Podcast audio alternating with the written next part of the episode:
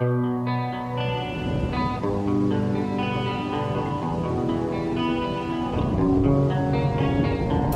will not be pushed, filed, stamped, indexed, briefed, debriefed, or numbered. My life is my own.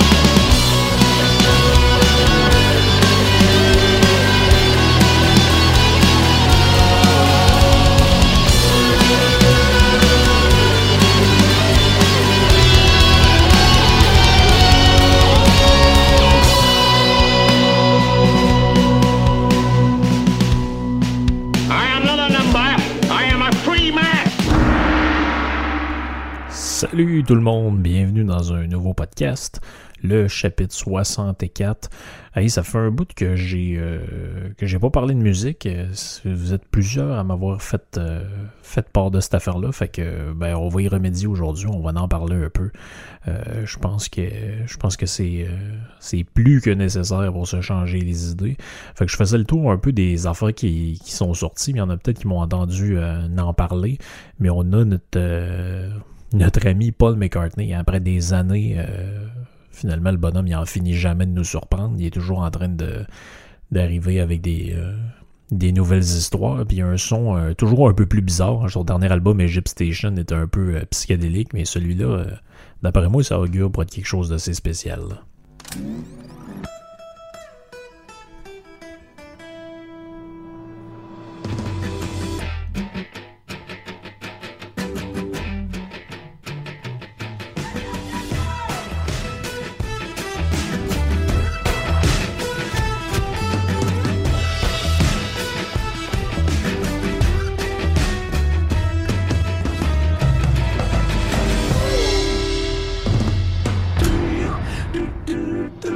C'est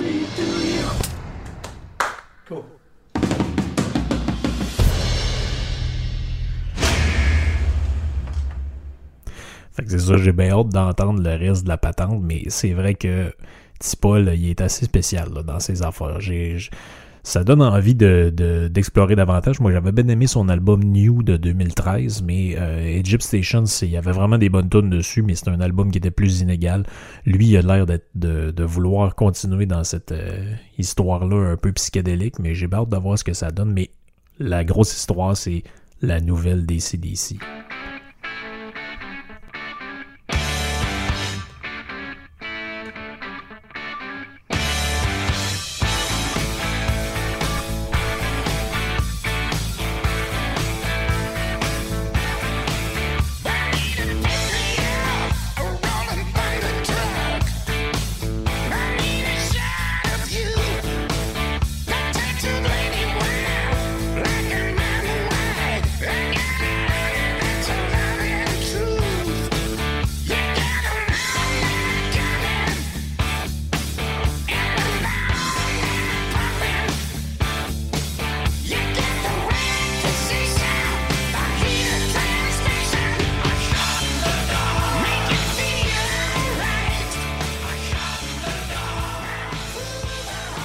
Regarde, ils finissent plus de nous surprendre, hein, les vieux schnocks, ça fait, c'est gênant un peu pour des plus jeunes bennes. Les gars, ils ont 70 ans, ils sont encore capables de faire de la musique qui sonne de même. En fait, ça sonne quasiment comme Back in Black, là, ceux qui, ceux qui trippent sur cet album-là ou qui l'ont écouté au moins quelques fois. euh, Vous pouvez voir que il y a quand même des, des, des similitudes au niveau du son. En fait, les- la même recette pour les riffs est appliquée. C'est encore la même recette pour euh, la voix qui est, je veux dire, la voix de Johnson. Je sais pas ce qu'ils ont fait ou ce qu'ils donnent, mais c'est exactement pareil comme c'était. Exactement pareil. Puis ce le pire là-dedans, c'est que j'écoutais maintenant euh, une fille qui fait du vocal coaching sur Internet, des genres de vidéos quand même, la fun à regarder. Puis elle, ce qu'elle fait, c'est que elle regarde des vidéos que le monde y envoie, des, des, des chanteurs de plusieurs bands, puis elle commente un peu leur technique de chant. Puis elle a dit euh, jamais je conseillerais à personne de chanter comme le gars des CDC, que Johnson, sa technique, c'est, tout ce qu'il faut pas faire pour pas se briser les cordes vocales, lui il le fait. Fait que je veux dire, mais être obligé de reconnaître que ça sonne. Qu'est-ce que vous voulez que vous dise? Ça sonne, puis mais regarde, c'est parfait de même. Fait que c'est mais euh, c'est ça, j'ai hâte de voir le reste de l'album. Quand même, c'est juste une tune, l'album n'est pas sorti encore. Fait que j'ai hâte de voir le reste, mais euh, en ce qui me concerne, euh, ça augure très bien. Donc aujourd'hui, on va aborder un sujet que ça fait longtemps en fait que je veux parler.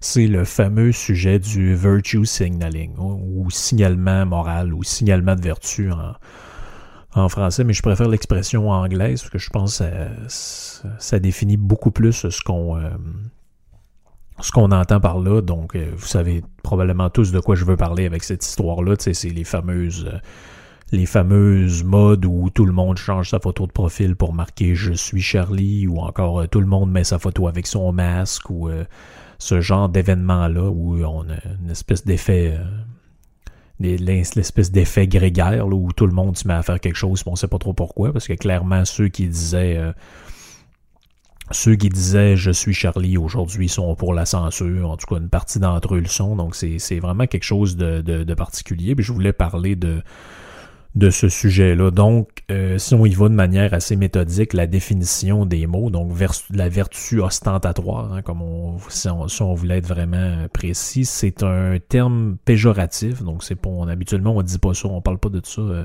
pour euh, dire que c'est très moral euh, de, de, faire ça, quoique on va voir un peu plus, peu plus loin que c'est plus euh, complexe que ça ne paraît à, à prime abord.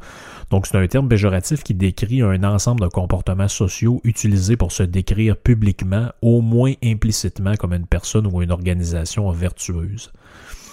Donc c'est utilisé depuis plusieurs années ça, pour décrire euh, des comportements également connus sous, d'autres termes. Donc, dans la tradition française, on appelait ça de la tartufferie. Euh, mais pas uniquement, mais c'était utilisé ce, terme-là pour désigner euh,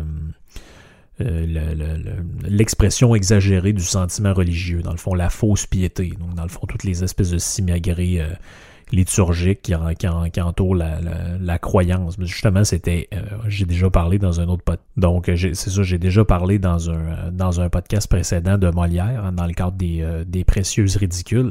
Donc, dans cette euh, pièce-là de, de Molière qui s'appelle Le Tartuffe, on a si je vous le résume, euh, euh, si je vous le résume grossièrement, à cette époque-là, dans le fond, dans le, contexte de l'œuvre, c'est que euh, Louis XIV fait interdire l'œuvre de représentation publique puis euh, Molière, il essaie de la remanier pour la rendre moins provocante, mais finalement, euh, l'interdiction de la pièce s'était basée sur le, fait qu'on prétendait que Molière se moquait de la religion là-dedans. Donc à l'époque, la religion est très importante. Puis on dit, ben cette pièce-là contribue à amener une espèce de clivage dans la, la, religion catholique entre ceux qui sont plus pieux et ceux qui le sont moins.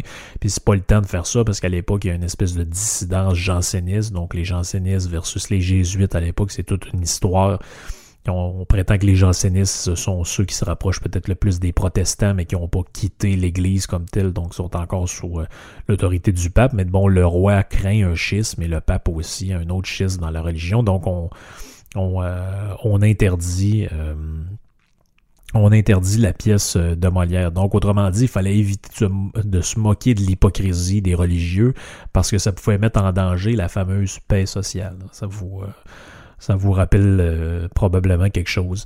Donc, en résumé, Tartuffe, c'est quoi? Ça raconte l'histoire d'un faux croyant, comme je l'ai dit, on appelait ça un dévot à l'époque, qui, lui, va essayer par tous les moyens de duper le, maître de la maison, dans l'histoire qui s'appelle Orgon, et sa bonne femme, euh, qui s'appelle Madame Pernel. Donc, eux, ils ont totalement confiance en Tartuffe, mais le reste de la famille, eux, sont, plus méfiants, ils vont finir par démasquer le, le jeu de l'imposteur qui, lui, essaye euh, à tout prix de se faire passer pour un, un, croyant de la première heure.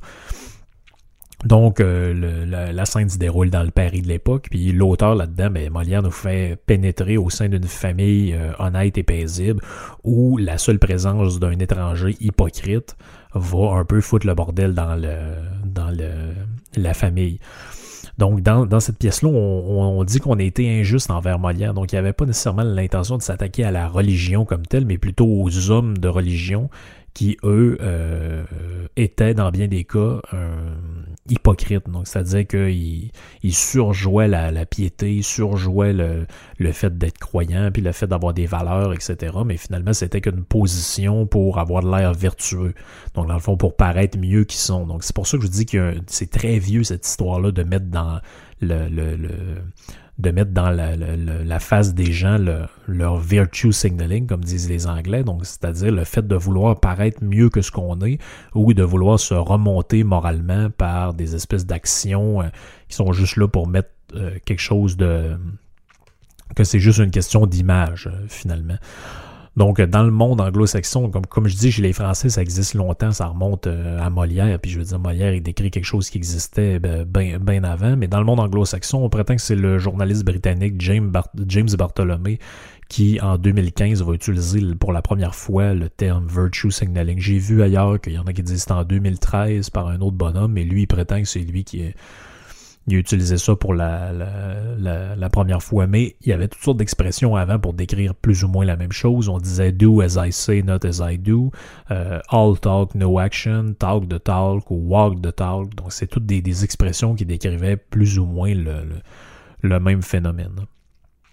Donc euh, les opposants de cette notion-là vont euh, euh, comme un peu dans l'accusation de politiquement correct, vont dire que c'est une invention de mouvement de droite pour discréditer les causes de gauche. Donc, par exemple, le fait de marquer euh, une petite patente BLM ou Black Lives Matter sur son truc, ben c'est dans le fond, c'est juste supporter la cause. ceux qui disent que c'est du virtue signaling, ben c'est parce que vous essayez de discréditer la dite cause.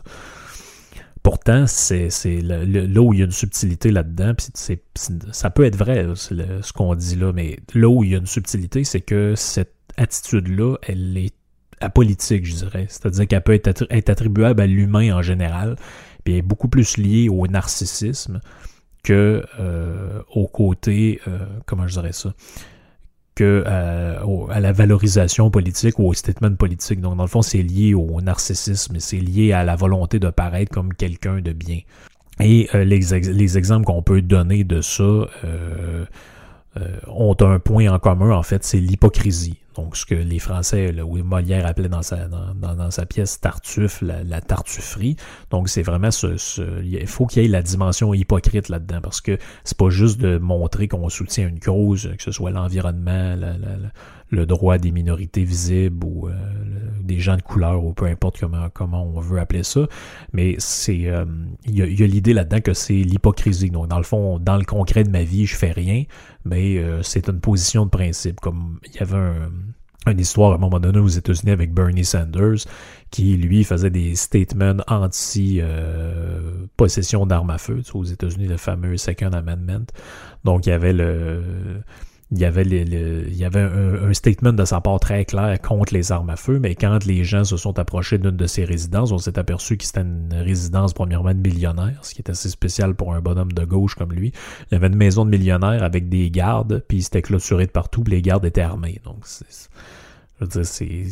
là que tu vois que la, le c'est là que tu vois qu'on était uniquement dans le statement et non dans la, dans la croyance euh, ou dans, je dirais, les valeurs euh, fondamentales. Donc, évidemment, là-dedans, il n'y a rien de mal à faire des bonnes actions et à supporter des bonnes causes. C'est pas ça mon point. Le but, l'idée, c'est que faut qu'on le fasse véritablement. Puis pas simplement pour bien paraître dans un post sur les réseaux sociaux ou dans une conférence de presse sur la politique. Donc, comme il y a beaucoup de gens qui font des dons, euh, par exemple, à des banques alimentaires ou des affaires comme ça, mais ils passent pas leur temps à mettre sur Facebook des trucs genre soutenons nos banques alimentaires, mais eux, ils ont jamais donné une scène pour ça. Donc c'est un peu ça euh, l'idée. Puis euh, j'ai plein d'exemples. D'ailleurs, ils sont ils, sont ils sont apolitiques. Donc le gouverneur républicain de, de en fait ils sont bipartisans, je, devrais plutôt dire. Le, gouverneur de l'Ohio, qui est un républicain, Mark, Mark Devine, donc lui, il donne ça en espèce de conférence de presse style à la François Legault sur la COVID. Il est seul dans sa maison, euh, devant son ordinateur, et il porte un masque. Puis là, ben, il y en a qui font remarquer, puis finalement, on s'aperçoit que ce n'est que pour monter, pour passer un message. Ce n'est que pour montrer que moi, je prends ça au sérieux, contrairement à d'autres personnes, parce que je porte mon masque, parce que je pense aux autres, etc., etc. Mais on sait tous que c'est inutile ce qu'il fait là. Il est tout seul dans sa maison, avec son ordi, puis s'il y a une autre personne dans la maison, ben, c'est sa femme ou sa fille ou je sais pas qui. Il a pas besoin de mettre un masque. Mais il le fait parce qu'il veut faire un statement moral. Euh, on connaît tous un peu aussi les mêmes, les, le même genre de personnes, les gens qui font la morale aux autres sur Instagram sur leur usage de bouteilles d'eau en plastique, mais eux, si tu regardes leurs photos, tu te rends compte qu'ils ont fait 12 voyages en avion par année. Donc clairement, l'importance de l'environnement, ben, quand c'est le temps juste d'utiliser une bouteille en plastique, là, ça va, je peux, le faire, puis je peux faire la morale à tout le monde, mais pour ce qui est de mes voyages, vous ne me priverez pas de mes voyages et de mes histoires en avion. Ça peut être aussi euh, l'histoire du maire d'une ville qui dit qu'il y a du racisme systémique au Québec, qu'on doit lutter contre ça absolument, puis il faut absolument faire quelque chose, mais qui, dans d'autres contextes, pourrait dire ben, quelque chose comme ça, par exemple. Il y avait une femme avec un chador burqa total avec les gants jusqu'ici. Son conjoint était en gogoune, en t-shirt et en short. Ma femme m'a retenu pour pas que j'y aille y arracher la tête en lui disant Hey, du con. As-tu vu comment t'es habillé? As-tu vu comment ta femme est habillée? C'est pas ce que. On va dire, on a un plan de nègre. Ah, non, on a un non, plan, on dit pas ça, un plan noir. Je m'excuse. Je m'excuse. Tout de suite, c'est réglé. Paul Christian, à côté. OK, pouvez-vous effacer ça de la barre? Est-ce qu'il y a un délai de 10 secondes? On pourrait effacer ça? Puis c'est quand même un audio assez spectaculaire. Euh, et dans d'autres contextes, ça pourrait être une personne qui porte un chandail euh, qui dit dessus qu'elle supporte une cause, euh, mais qu'elle l'a jamais, l'a jamais réellement supporté concrètement. Puis, mais aveu que les autres personnes pensent qu'elle est une personne charitable. ça peut être aussi une compagnie qui va changer quelque chose par rapport à un service suite à une controverse publique parce qu'ils veulent que leur image soit euh, améliorée par ça. on a vu toutes sortes d'affaires euh, euh, là-dessus, là, Nike qui dit qu'ils feront plus telle affaire ou qu'ils vont prendre telle porte-parole parce que c'est une personne de couleur suite à une histoire précise ou des des des tu sais il y, a mille et, un, mille et un exemples de ça. L'exemple ce qui est drôle parce que l'exemple le plus frappant de tout ça, c'est sans doute le plus ridicule de, de c'est assurément le truc le plus ridicule en termes de virtual signaling, puis tu plein, plein de gens l'ont fait, là. Vous n'allez pas à vous sentir mal si c'est arrivé, là. je veux dire, c'est, c'est, c'est juste un exemple de comment l'idée de vouloir embarquer dans quelque chose, à un moment donné, ça devient carrément en dehors de toute... Euh, en dehors de toute logique. Euh, donc l'exemple le plus notable de ça, de, du virtual signaling, c'est sans doute le Ice Bucket Challenge donc était euh, en fait à la base une histoire de, de pour ramasser de l'argent pour une cause de, de, de, charité. Je pense que c'était pour la SLA. Donc dans le fond une maladie euh, neurodégénérative. Puis le but c'était de ça, c'est de se vider une chaudière d'eau avec de la glace à la tête dans le but de ceux qui le faisaient, ben là donner de l'argent puis après ça de mettait au défi d'autres personnes. Mais on a vu des dizaines de milliers de personnes faire des vidéos comme ça sur Internet puis dans leur tête, ils pensaient que le seul but, c'était de se mettre une chaudière d'eau sur la tête. Il y a même un gars, je pense, qui est mort en, recevant un, bloc de glace à la tête parce qu'il avait mis ça dans un une grue ou je sais pas quoi. Donc, dans le fond, il y a, eu des. Si on s'en fie au total des, euh, des dons qui étaient ramassés. Il y a énormément de gens qui ont fait le challenge, mais sans donner ne serait-ce qu'un seul sou à cette cause-là. Même la plupart des gens l'ignoraient, en fait, que c'était relié à, un peu comme le Movember. Là, on a vu du monde se faire pousser un pinch pour être dans le dans, dans cette histoire-là, mais ils ne savaient pas que c'était lié, je pense, au cancer de la prostate ou quoi que ce soit. Puis il n'y a pas eu de don nécessairement qui est fait relié à ça. Donc, je, je pense qu'il y, a vraiment un point en commun entre tous ces exemples-là.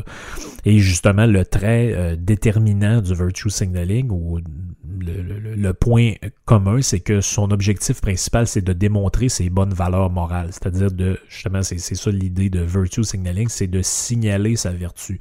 C'est de dire, moi, je suis une bonne personne, regardez. Puis ça se voit tellement souvent. Je veux dire, vous avez juste à regarder votre Facebook. Sans doute que vous l'avez fait, sans doute que je l'ai déjà fait aussi. C'est, c'est... Puis, faut, faut faire attention parce que c'est pas toujours mal intentionnés. C'est ça, c'est ça qui est difficile. Donc, quand on cale le virtue signaling, faut faire attention parce que ça peut être très bien intentionné, puis ça se peut que cette personne-là euh, qui dit qu'elle a rempli tel défi, puis tout a vraiment aidé des gens, puis a vraiment, euh, tu sais, je veux dire, elle, ne fait pas que signaler de la vertu, elle, elle, elle, elle en a, là, c'est-à-dire qu'elle supporte vraiment la cause que D'après, t'en fais pas nécessairement ça pour recevoir de, de, de l'attention, mais on le sait que ça existe, puis il y en a énormément. Donc, en particulier dans des contextes non académiques, le terme signalisation de la vertu ou virtue signaling a une connotation, c'est sûr, négative. C'est principalement utilisé comme péjoratif. Donc, ça désigne des comportements, comme je l'ai dit, malhonnêtes, qui reflètent pas les pensées véritables ou les croyances des gens et qui souvent ne mènent pas à un résultat positif euh, significatif. Donc, quand on lit un peu sur la littérature, ce qui a été écrit sur ce phénomène-là, on dit qu'il existe deux types de, de, situations dans lesquelles les gens peuvent faire des euh, virtue signaling.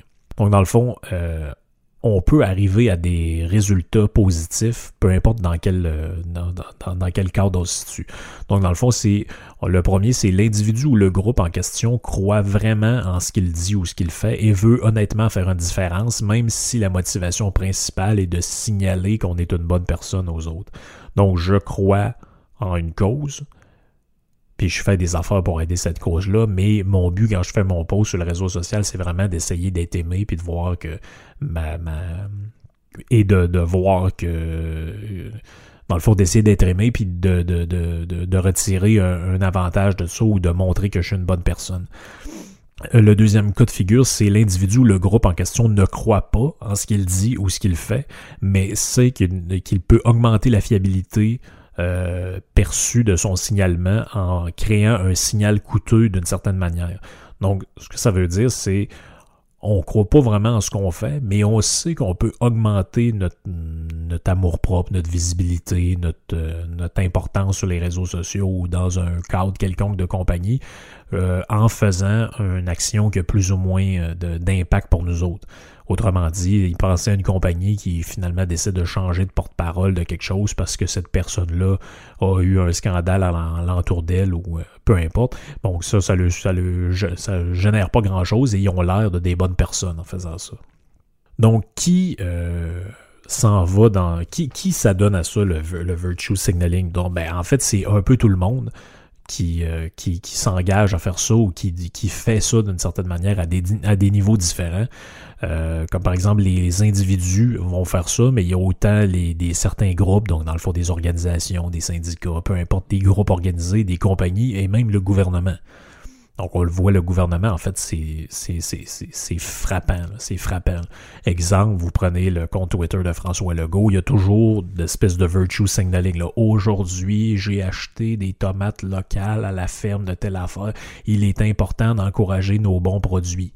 Y a-tu vraiment acheté ces tomates-là? Puis le but, c'est-tu vraiment de montrer qu'il achète ça? Ou le but, c'est de faire regarder comme on a un bon premier ministre qui aime l'économie locale?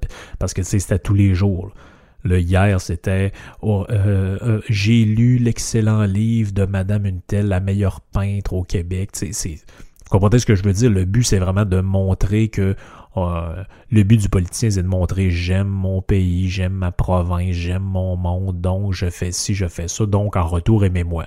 C'est, un peu ça l'idée. Euh, justement, dans la littérature, là-dessus, on dit que c'est assez commun à certains domaines, comme justement la politique, où l'opinion publique est quelque chose de foncièrement important.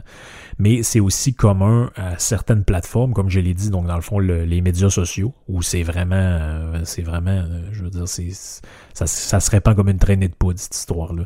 Parce que c'est facile de le faire. C'est facile dans un post de faire du virtue signaling puis de faire des statements où on est engagé à pas grand-chose de plus que d'écrire quelques mots.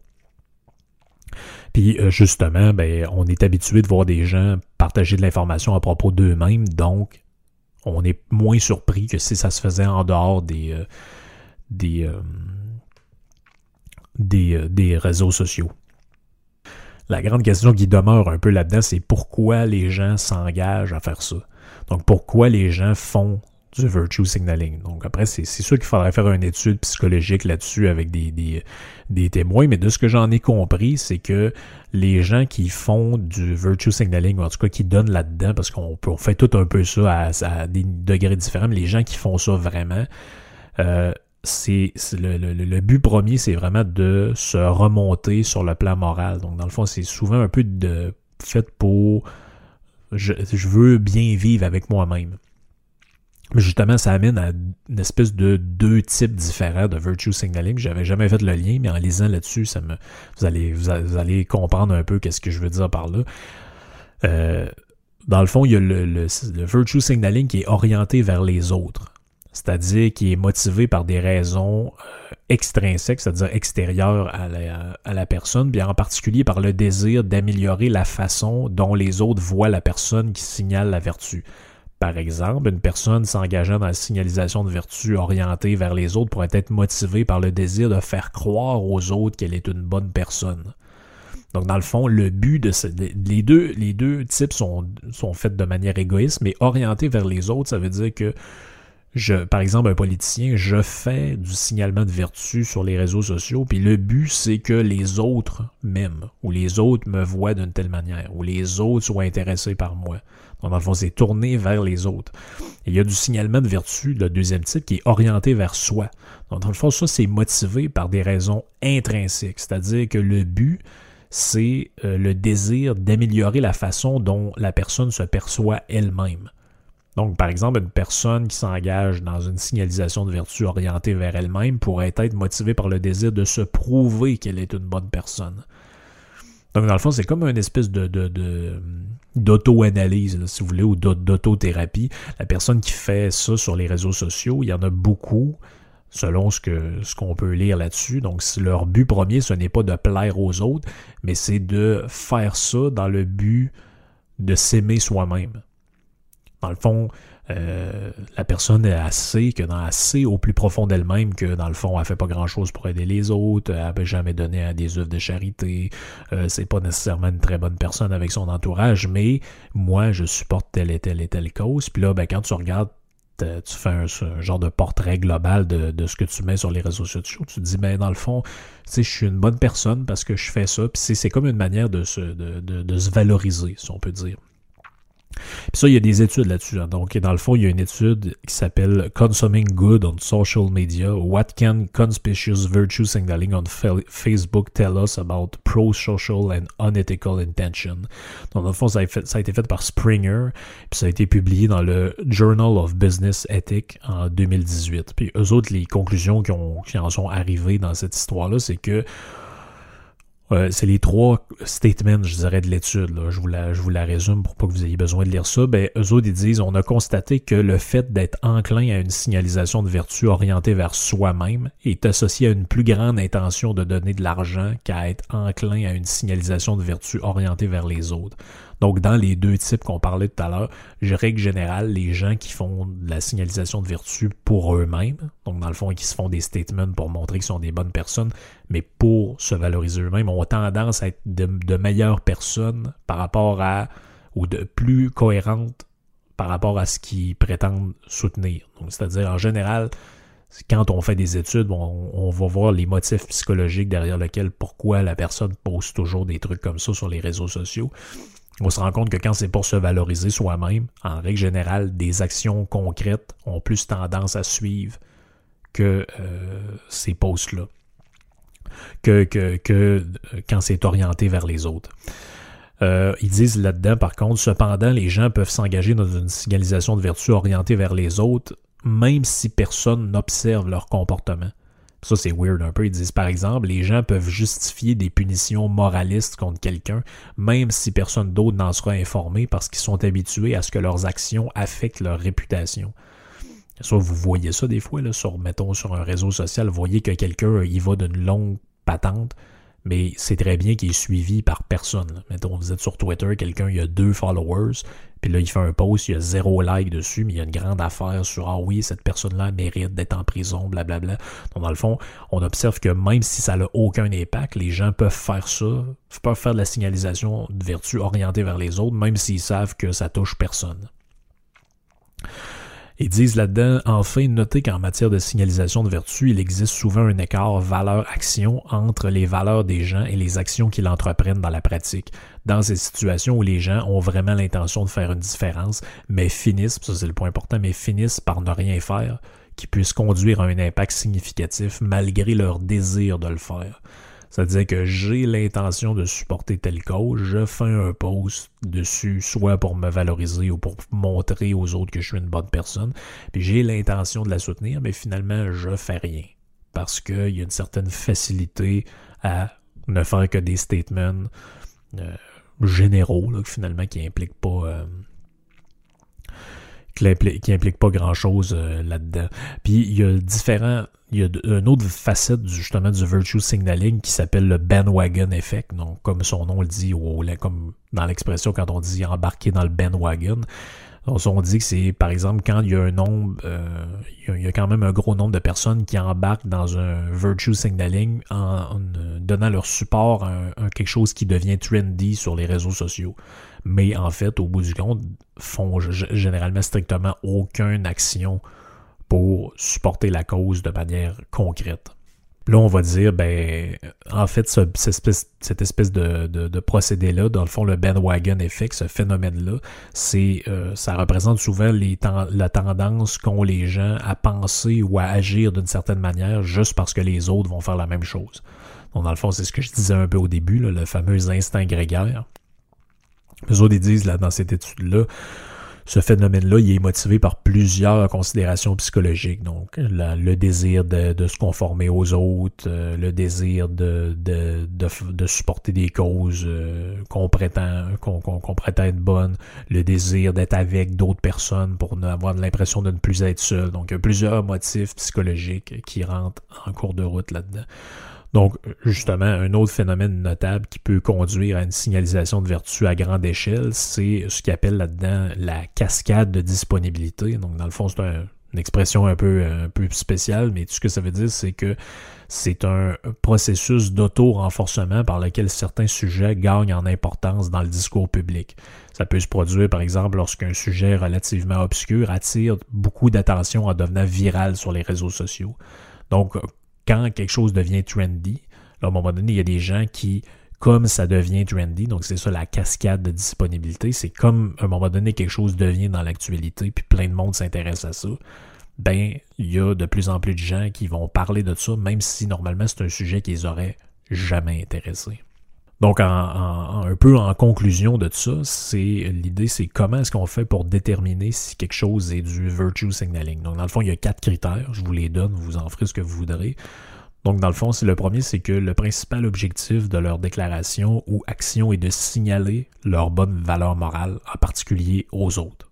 Donc, en général, c'est ça le point euh, fondamental. Le deuxième point, c'est ils sont malhonnêtes dans leur action et n'agissent pas conformément à leurs valeurs réelles. Donc, pensez un peu à l'histoire de ceux qui signaient la patente, le pacte. Ah oui, nous autres, pour nous autres, l'environnement, c'est tellement important. Finalement, tu regardes, il y en a un qui a signé ça, il fait des pubs pour des pick-up Dodge. L'autre, qui a signé ça, il est allé pour le fun dans l'espace. L'autre qui a signé ça, finalement, il fait des compétitions de motocross, puis il fait le tour du monde en faisant des, des, des, des trucs. Finalement, tu te dis, ben là, finalement, leur valeur réelle, leur préoccupation réelle, il n'y a rien à voir avec l'environnement là-dedans. C'était pour embarquer dans un genre de mouvement pour avoir l'air d'une bonne personne. Troisième point, leurs actions auront peu ou pas d'impact significatif sur l'état des choses. Bon, dans le fond, quand quelqu'un fait du vous avez l'impression que c'est du virtue signaling, mais finalement, vous allez voir dans le concret, vous dites, ah, mais finalement, cette personne-là, euh, elle va, avoir quand même, je sais pas, elle parle du soutien aux personnes dans le besoin, mais elle a fait du bénévolat, elle va dans des soupes populaires, elle fait tout. Donc là, ça devient les, actions sont coordonnées avec ce, que la personne dit. Donc là, on n'est pas dans le virtue signaling, on est juste dans une personne qui ben, fait état de ses, bonnes actions. Euh, le, dernier point, le quatrième, c'est on ils utilisent leur déclaration, leur comportement comme justification pour se sentir moralement supérieur aux autres. Ce on l'a vu beaucoup dans l'histoire au début de avant qu'on ait l'histoire du masque obligatoire, les gens qui mettaient des photos d'eux autres, même dehors avec leur masque. Donc le, le, le but, c'est pas juste de dire qu'ils qui, qui, qui croient qu'il y a un bienfait à faire ça. Le but, c'était de montrer que puis on le voyait dans le ton, de la manière que c'était fait. Le but, c'est de montrer que, regarde, moi, je, comme moi je le fais, vous devez voir que je suis une meilleure personne que vous qui ne le faites pas encore et de, vous devez vous sentir mal, donc adopter mon comportement. C'est un peu ça les, motivations psychologiques. Ça peut, c'est pas toujours ça, mais ça peut l'être. Donc c'est des exemples. Euh, comment on répond à ça, au euh, virtue signaling? C'est peut-être un, un, aspect que vous vous posez quand vous m'entendez parler. Donc, qu'est-ce qu'on fait là, quand on a l'impression que quelqu'un fait ça tout le temps?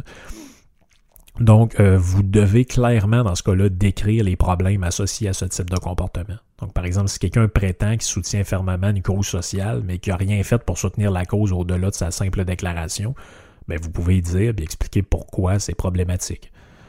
Ou encore, je sais pas moi, quelqu'un qui c'est pas moi, quelqu'un qui vous, fait la morale sur euh, le, puis qui a dit qu'elle la pense non à la planète, puis qu'elle devient devenue vegan, puis toute la patente, puis on est dans le véganisme extrême, puis vous vous apercevez que tout ce qu'elle mange, c'est des produits qui viennent de l'autre bout du monde, dans, transportés d'un pétrolier en bambou, mais vous pouvez dire que vous trouvez que c'est un peu incohérent. C'est un peu cette idée-là. Ou par exemple, quelqu'un qui vous dit Ouais, ben moi, je, je, pense qu'on devrait en faire plus pour les véhicules électriques, blablabla. Il vous invite chez eux, puis il allume son feu avec du gaz. Ouais, finalement, je sais pas, peut-être tu pourrais, tu pourrais me laisser mon, mon, mon, mon véhicule sans me dire que j'ai besoin d'un char électrique. Tu pourrais peut-être juste arrêter d'allumer ton feu avec de l'essence. Ça pourrait être ça aussi. Euh, il y, a beaucoup de concepts hein, qui sont liés à tout ça. Donc, il y a un concept euh, que j'aime, avec un mot que je trouve un peu bizarre qui s'appelle le slacktivisme. Je sais pas si en français ça a été traduit, mais euh, l'idée c'est, ça décrit un peu cette attitude-là qui est une forme de virtue signaling, mais qui est l'idée que on supporte des causes pour autant que ça nous demande aucun, aucun effort ou en haut que l'effort soit vraiment minime. Donc, par exemple, partager un post sur les réseaux sociaux et ou encore le, le, le, il y a un dérivé de ça qui s'appelle euh, le clicktivisme, dans le fond, qui ça réfère à l'idée qu'on a juste besoin pour ça de faire un clic. Puis il y en a qui disent, ben justement, par exemple, les, le hashtag, l'activisme par hashtag, mais ben, ça, c'est vraiment une forme de slacktivisme ou de clicktivisme. Donc, dans le fond, une forme de virtue signaling qui, consiste juste à écrire un hashtag après un truc qu'on a écrit ou encore à faire. Euh, faire quelque chose qui nécessite seulement qu'un clic. Dans le fond, je clique sur retweet ou je clique sur partager, puis c'est ça ma participation à cette cause-là. Mais un, des, un des exemples de ça, c'est le, fait de signer des pétitions en ligne. Ah oui, ça n'a mais pas de bon sens, je sais pas, moi, qu'on ait renvoyé des réfugiés syriens euh, chez eux. Ben là, qu'est-ce que je fais pour euh, me sentir mieux par rapport à ça? Je signe une pétition qui demande au gouvernement d'arrêter de faire ça. Et donc, je suis une bonne personne. Puis là, ben, après ça, je partage ça sur les réseaux sociaux. J'ai signé la pétition de Marie-Michel Machin qui demande à... Bon, vous voyez un peu... Euh, un peu euh, en quoi ça consiste. Euh, comme je l'ai dit, cette notion-là a été critiquée. C'est pas, je veux dire, on n'est pas dans, la science dans tout ça, mais évidemment, on peut, y faire des critiques. Il y en a qui disent que c'est utilisé comme une forme d'attaque à nominem. Donc, une attaque à nominem, c'est quoi? Ce qu'en philosophie existe ce qu'on appelle les sophismes. C'est-à-dire qu'on s'attaque au lieu de s'attaquer aux idées d'une personne, on s'attaque à la personne comme telle. Donc, il y en a qui vont dire que c'en est une forme à mon avis, ça peut être vrai. C'est vrai qu'on peut s'attaquer à quelqu'un euh, en, faisant une fausse attaque, attaque de virtue signaling, mais l'idée c'est que c'est pas qu'on s'attaque à une personne, c'est qu'on s'attaque à l'aspect contradictoire, parce qu'il y a ça aussi là-dedans, c'est que l'hypocrisie là-dedans ou la tartufferie, comme, comme je le disais au début, ça devient à un moment donné une forme de, de contradiction. C'est-à-dire que vous, euh, vous prétendez supporter telle et telle et telle cause, mais finalement, tout ce que vous faites, c'est partager quelque chose pour vous paraître une bonne personne ou faire croire aux autres que vous êtes euh, extrêmement, extrêmement préoccupé par cette histoire-là. Finalement, ce n'est fait que pour vous remonter moralement. Donc, ça fait le tour un peu pour moi pour ce, sujet-là du virtue signaling. Ça fait longtemps que je voulais en parler. C'est pas euh, parfait, c'est pas complet. J'ai pas fait une étude là-dessus. Euh, exhaustive, je veux dire universitaire, mais euh, ce que j'en ai lu puis ce que j'en ai compris, ça faisait un peu ça. ça faisait un peu le, tour de tout ça. Donc son origine, comme j'ai dit, on commence avec c'est un phénomène qui est traité depuis toujours, les types un peu de, de, virtue signaling, des exemples. un peu les, les tous les critères qui rentrent là-dedans, pourquoi les gens font ça, c'est quoi leur leur motivation. si vous voulez aller plus loin là-dessus, je pouvais vous reporter à l'étude dont j'ai parlé, donc Consuming Good, faite par Springer, euh, publiée dans le journal Journeys of Business Ethic. Donc ça, vous pouvez vous, euh, vous y rapporter euh, sans problème. Puis peut-être que je mettrai le lien là, dans, dans, la description du podcast. Donc merci de m'avoir écouté, merci d'être là, merci de vous abonner aussi au Patreon si vous voulez avoir plus de contenu, possibilité de, de, m'en poser vos questions à mes, à mes invités, puis profiter de toutes sortes de features. Puis euh, aussi pour vous procurer le livre sur Frank à Radio Pirate. Euh, ça c'est ça c'est pour m'écrire. En fait c'est frankphilosophe.com. Un petit peu tard, je commence à être fatigué. Merci beaucoup. On se reparle dans un prochain podcast.